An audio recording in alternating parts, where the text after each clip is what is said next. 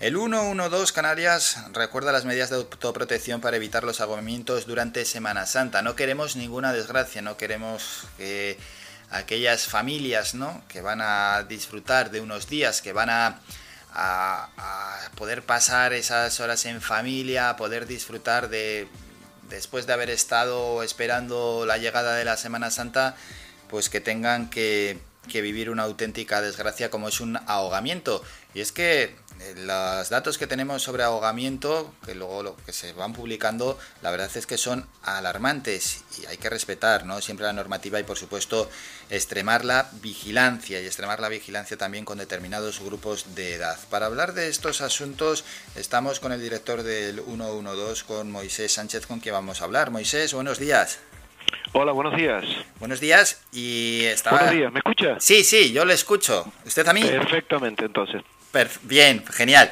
Vale, queremos hablar de, esas principales medidas para evitar ahogamientos que eh, habéis eh, indicado, ¿no? Y también luego otros asuntos que hay que tener también cuidado no solo en el mar, en las piscinas, los deportes acuáticos, qué hacer si alguien cae en el agua. Vamos a ir paso por paso y destacar primeramente esas medidas para evitar ahogamientos que, que habéis lanzado, ¿no? Desde ese centro de coordinación de emergencias y seguridad. Sí, pues un año más eh, el 112 Canarias pues reitera, porque yo más que recordar es reiterar hmm. eh, y trasladar a, los ciudadanos esas medidas de autoprotección necesarias para evitar los ahogamientos.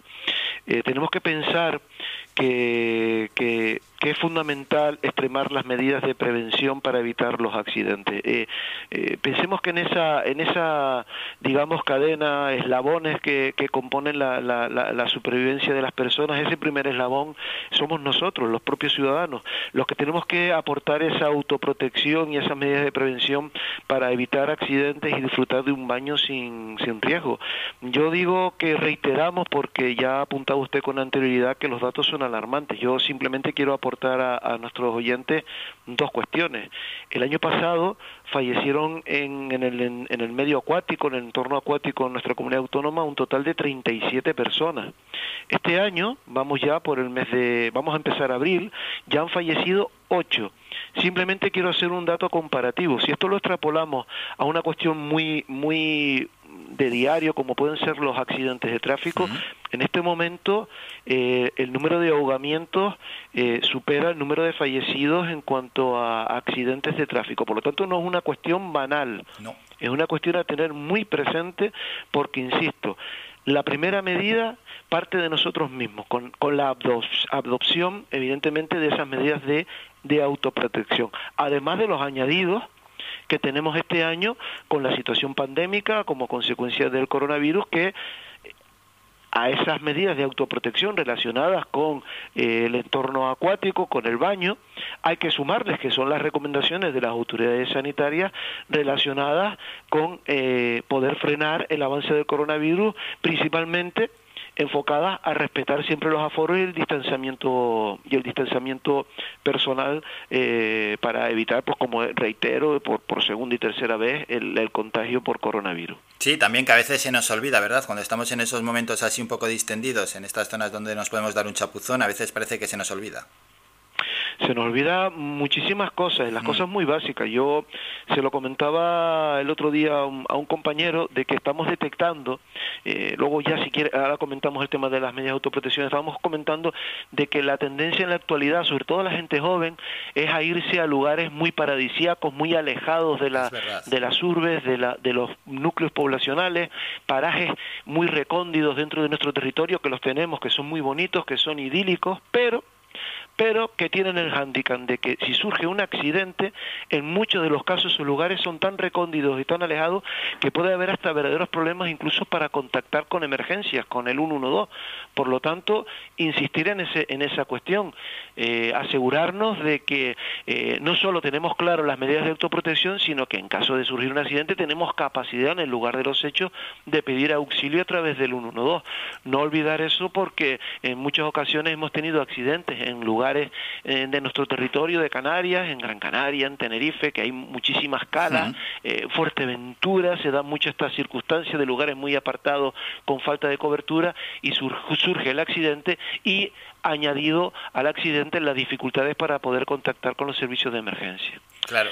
En cuanto, en cuanto a las medidas de, autoprotección, yo creo que la, la primera es respetar las condiciones meteorológicas, es decir, si el gobierno ha decretado una situación de alerta por viento o por malas condiciones en la mar, eh, yo creo que lo más prudente es dejar ese día de playa o de piscina para otro. Es decir, siempre hay más días para poder ir. La playa la vamos a tener ahí, por suerte, la tenemos y podemos ir en cualquier otro momento, pero no arriesgarnos a un día con muy mala mar o con vientos acudir a, la playa o acudir a la costa porque eh, esas condiciones meteorológicas pueden ocasionar o, o, puede sobrevenir el accidente como consecuencia de esas condiciones. ¿no? Bueno, pues conocer el tiempo es clave. Clave. Luego, respetar las señalizaciones. Vamos a ver. Hmm fundamental. Hay playas que disponen de servicios de salvamento y socorrismo y hay playas que no disponen de socorrismo y salvamento. Ojalá todo nuestro litoral, ojalá todas nuestras piscinas o charcos o costa contara con este servicio. Y el gobierno ha decretado eh, una serie de normas que obligan a tanto a las autoridades locales como a la de infraestructura eh, turística a que deben de implementar ese tipo de servicios. Pero no obstante, las banderas, fundamental. Hay que, hay que conocer. claro, estar mencionando aquí el color de la bandera, claro, claro. damos por hecho que las conocemos. Sí, sí, sí. Me imagino que más, que más o menos lo conocen, ¿no? Cuando pone rojo, cuando es verde. Cosa es respetarla. Hmm, ya. O sea, bandera roja, terminantemente prohibido el baño. Por dos, por dos cuestiones. Porque no hay servicio de salvamento o porque las condiciones de la mar son malas. Por lo tanto, si hay bandera roja, el baño está prohibido. Y a partir de ahí ya tenemos la amarilla y la verde. La amarilla, eh, bajo algunas circunstancias está permitido o no permitido el baño, y la verde, el baño es libre. Insisto, la bandera roja no solo la vamos a encontrar en playas en donde la mala mar esté presente, sino en aquellas playas que no cuentan con servicio de salvamento. Sí, sí, y no confiarse, porque muchas veces vemos banderas rojas y miramos al agua y decimos, pero ¿qué pasa si no, hay, no hay movimiento, no hay ola? Porque en muchas ocasiones el problema no está en la superficie, sino está por debajo de la columna más superficial de, de, del agua y tiene está relacionado con corrientes. Por eso, si no hay servicio de salvamento y vamos a una playa alejada, paradisiaca, recóndida, a veces es preferible preguntarles a los lugareños, a los propios surfistas, que son grandes colaboradores, válgame y permítame decirlo, de los servicios de emergencia que muchísimas vidas han salvado, preguntarle al surfista, preguntarle al pescador, preguntarle al, al, al, al, vecino de la zona, oiga, ¿usted qué cree? Para bañarme aquí, ¿dónde mejor lo puedo hacer? Pues mire, vaya usted al lado de allá porque aquí hay corrientes, aquí hay malamara, aquí hay un chupadero, aquí, aquí han ocurrido accidentes. es preferible preguntar antes de arriesgarnos si no conocemos el lugar.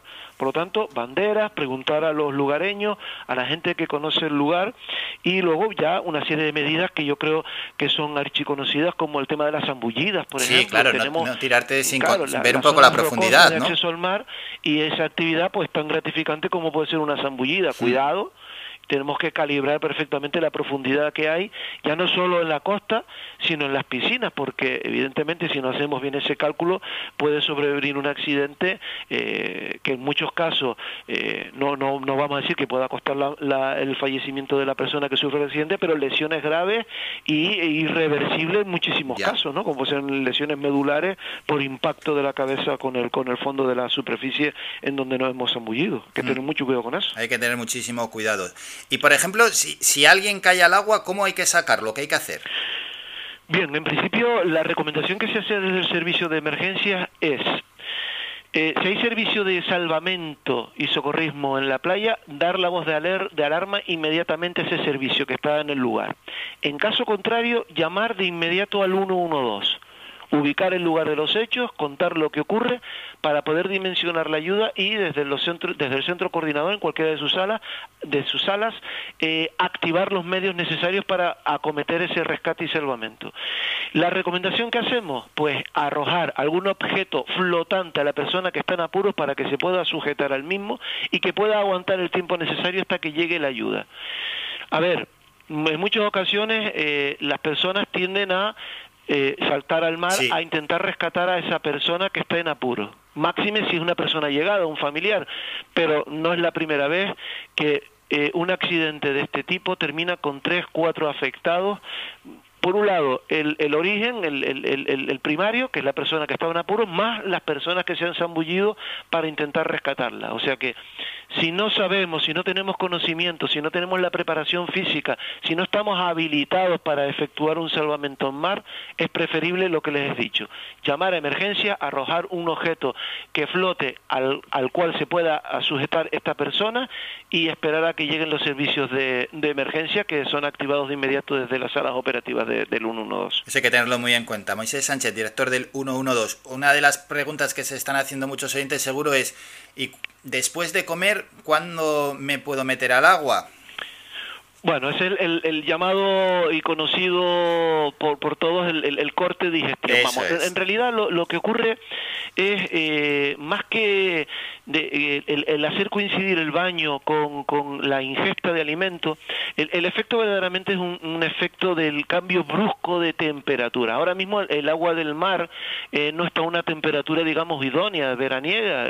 no podemos perder de vista que, que hemos dejado hace unos días el invierno. Por lo tanto, la temperatura temperatura del mar es muy baja. Por lo tanto, eh, el truco está en que si vamos a proceder al baño, tanto en piscinas como en playas o en la costa, entremos en el mar progresivamente, de una manera progresiva, enfriando las diferentes partes del cuello, como puede ser la nuca, los brazos, el torso, el, el, pecho, eh, las piernas, eh, salpicándonos un poco, humedeciendo esa zona, eh, intentando equiparar la temperatura corporal con la temperatura del entorno acuático en el que nos vamos a introducir y hacerlo de manera progresiva y lenta.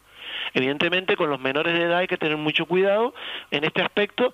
¿Y por qué el tema de la hidrocución relacionada con la ingesta de alimentos? Pues básicamente porque cuando hacemos la ingesta de alimentos, el mayor volumen de, flujo sanguíneo se concentra en la zona de los intestinos, del estómago, y por lo tanto hay una mayor concentración en esa zona de, flujo sanguíneo y ese cambio brusco de temperatura pues puede provocar eh, un fallo multiorgánico, lo que nosotros conocemos como una hidrocución y, evidentemente ese cambio de temperatura puede sobrevenir con un ahogamiento de la persona que ha sufrido el accidente. Pero vamos, que tomar todas las precauciones nunca está de más. Pero con una entrada progresiva, insisto, en el entorno acuático puede ser más que suficiente. Bueno, pues ahí está la clave, ¿eh? en esa entrada progresiva para ir eh, aclimatando al cuerpo. Y vamos a terminar con los deportes acuáticos, porque hay bastantes ¿eh? deportes acuáticos y cada uno tiene, por así decirlo, mm, sus características, aquellos de vela, luego también están los deportes de, submarinos, vamos, que también tienen su riesgo y un riesgo importante. Sí, decir que los deportes a motor en, en, entornos de zonas habilitadas para el baño tienen clara la norma. Los deportistas saben que en zonas de playa o costa está terminantemente prohibido aproximarse a más de 200 metros, por lo tanto invito a los ciudadanos que observen que alguna embarcación a motor supera esos 200 metros de delimitación, den aviso de inmediato a las autoridades locales para que se corrija esa infracción. Y en el caso de las costas son 50 metros eh, con respecto a zonas rocosas. Eso no quita para que nosotros, usuarios del entorno, tomemos las precauciones. Pero insisto, los deportistas a motor y a vela, eh, surfistas y demás tienen claro que hay que respetar esos entornos eh, del baño. Muchas playas incluso tienen ya balizados esos entornos con boyas para delimitar el espacio que corresponde a los bañistas y para delimitar el espacio que corresponde a las actividades acuáticas con, como ya apuntaba usted, con eh, vela, eh, tablas o incluso, insisto, motos de agua o embarcaciones pequeñas a motor. Por lo tanto, los deportistas a motor y deportistas tienen claro estas delimitaciones, pero eso no quita para que nosotros extrememos las precauciones en pro de esa autoprotección que hemos hablado para evitar accidentes. Bueno, pues eso, ¿eh? que tiene que quedar claro a todo el mundo estas medidas que nos ha expuesto Moisés Sánchez, el director del 112. Moisés, y la pesca submarina igual también, ¿eh? tener cuidado, ¿no? Pesca submarina y pesca terrestre. En ambos casos suelen sobrevenir accidentes y los más graves tienen coinciden con la realización de estas actividades en solitario. Por lo tanto, una recomendación muy sencilla, no ir a pescar y no realizar actividades subacuáticas solos. En este caso, la unidad es el binomio. Eso te puede salvar la vida. Si te vas a pescar solo, si te vas a hacer actividades subacuáticas solo, corres el riesgo de que nadie sea testigo del accidente y nadie te pueda prestar auxilio. Reitero, la unidad, el binomio. Y así podemos minimizar al menos la posibilidad de que al surgir un accidente tenga consecuencias graves e irreversibles. Medidas clarísimas de autoprotección para evitar los ahogamientos durante Semana Santa y durante todo el año. Desde el Centro de Coordinación de Emergencias Sanitarias 112 nos ha atendido Moisés Sánchez, subdirector. Moisés, gracias por estos minutos. Un saludo. Gracias. Y sobre todo, recalcar a los ciudadanos, las autoridades sanitarias son claras para la prevención del avance del coronavirus aparte de todo lo que hemos hablado de medidas de autoprotección en el baño, por favor, respeten las limitaciones de aforo que están las autoridades sanitarias exigiendo en los entornos de baño, porque es la única manera que tenemos para vencer esta pandemia que está afectándonos a todos por igual. Dicho queda, un saludo Moisés, gracias. Gracias, un saludo a todos ustedes y a los oyentes. Un saludo. Adiós.